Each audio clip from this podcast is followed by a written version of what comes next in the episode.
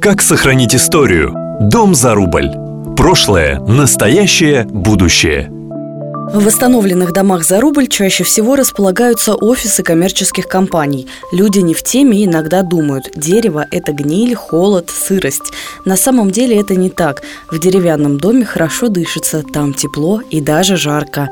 Это отмечают все арендаторы, а точнее субарендаторы. Например, сданный в 2019 году дом на проспекте Кирова 27А заселен офисами. В кирпичном цоколе располагается ресторан актуализированной северной кухни. Первой в дом заехала инновационная компания, которая продает разработки томских химиков. Ее руководитель Максим Лучшев рассказывает, в доме реально тепло и очень комфортно. Но есть еще и побочный эффект, а возможно не побочный, а главный. Когда партнеры приходят на переговоры, они все как один восхищаются. Вау, круто!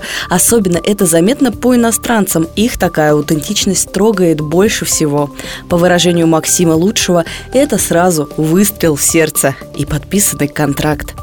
Региональная история притягивает и посетителей ресторана, который расположен в цоколе этого же здания.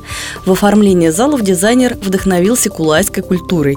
Управляющий Михаил Угольков рассказывает, название ресторана выбирали такое, чтобы было прочно привязано к региону. Есть на карте такая точка Нарым, и именно там впервые случился контакт русских поселенцев с коренным населением за несколько десятилетий до основания Томска.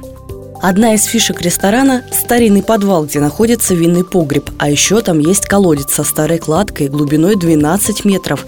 Его назначение точно неизвестно. Одна из самых экстравагантных версий, что там находится вход в томские катакомбы. По словам Михаила, в ресторан регулярно приходят томичи, краеведолюбители и делятся своими версиями относительно истории дома. Видеть такое неравнодушие бесценно.